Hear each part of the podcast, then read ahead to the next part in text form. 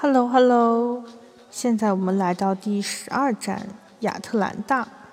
那芝加哥之行结束之后呢，我们就直接飞去了亚特兰大。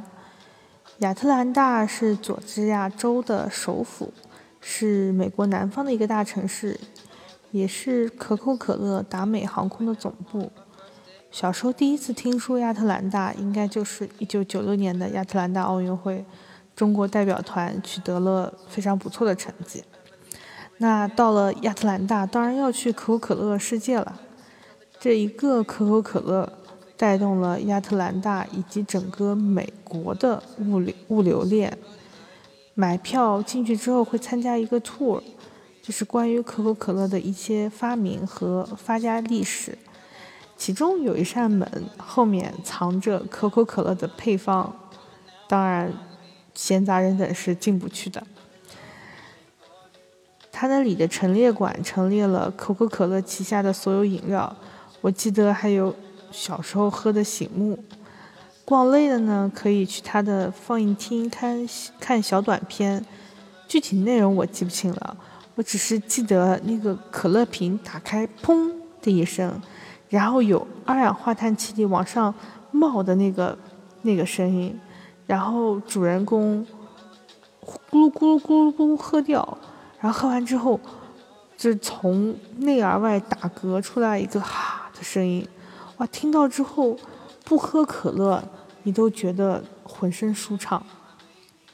它还有一个区域是可以免费喝各个国家的饮料，什么印度的、泰国的，各种奇奇怪怪的口感，所以当天喝到水饱。以及糖分摄入爆表，然后凭每张门票呢都可以领一小瓶可乐。我后来连同那瓶小瓶小瓶可乐的瓶子，连同后来我在 gift shop 买的可乐杯和 T 恤，我一起带回了家，带回了南京的家。就是我的 EX 原来说过，说我有仓鼠症，就是喜欢收集很多东西。然后回南京后，听说南京生产可口可乐的厂也有个博物馆，也可以展览。不过我到现在一直都还没有机会去啊，有机会还是可以去看一看。嗯，聊完了可口可乐，我们再聊一聊 CNN 吧。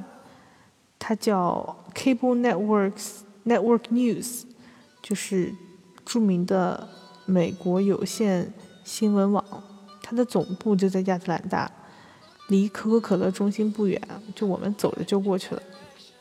进去之后买票预约 tour，然后跟着参观，然后还能看到一些录制的现场实况。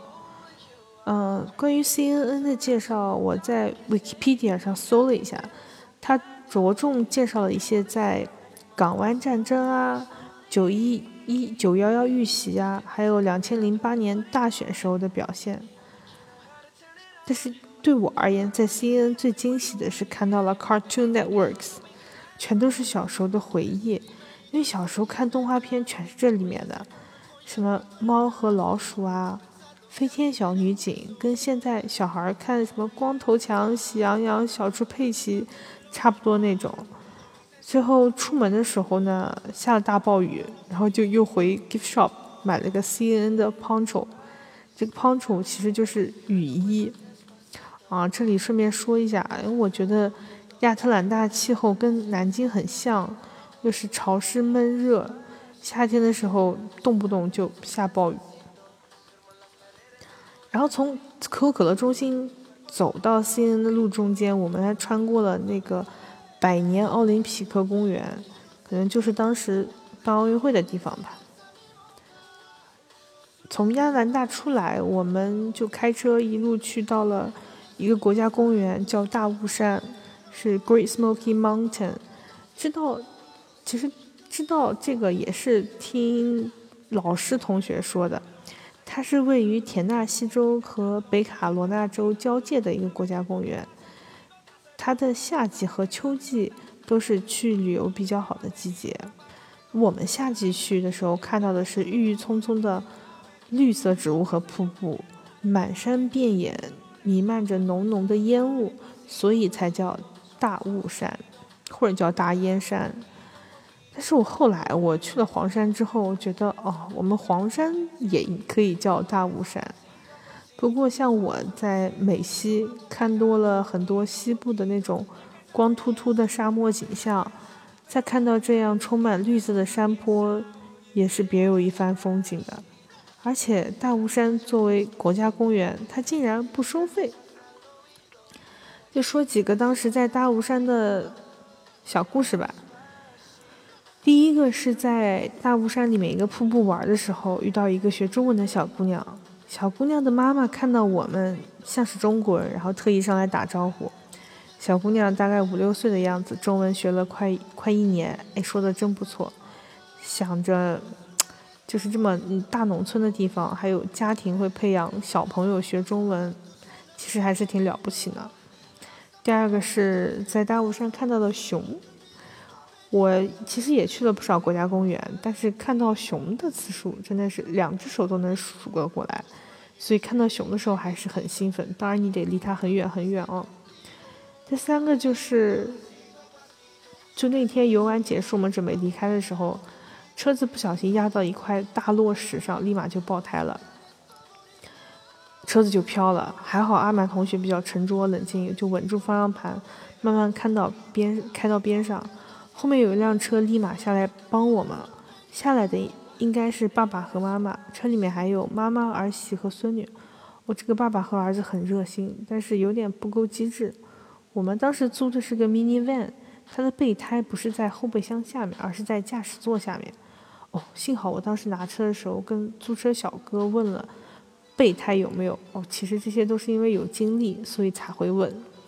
为什么说这个爸爸跟儿子不是很机智呢？因为这个备胎一直拿不下来，他们就准备使用暴力了。后来他们拦下了一个开宝马的一家三口，宝马的爸爸下来后说：“我们要找说明书看。”哦，说明书里面说这个备胎需要钥匙拿下来，然后突然想到我们拿的钥匙里面有有个小钥匙，所以就是从挂档的那那个地方有个小盒子打开，哦，最后终于把备胎拿下来换上了。折腾了得有三个多小时，我当时就特别感谢田纳西州的淳朴人民的帮助啊，不然我们估计就要在国家公园睡一晚了，也是很难得的经历。这个就是田纳西人民的英语有口音，之前我也说过，就是感觉他们说的是英文啊，但是就是感觉听不懂。后来认识了一个在肯德基州念书的呃女博士，介绍说，说是因为田纳西那一块地方比较闭塞，不怎么跟外界交流，所以口音没有那么开放。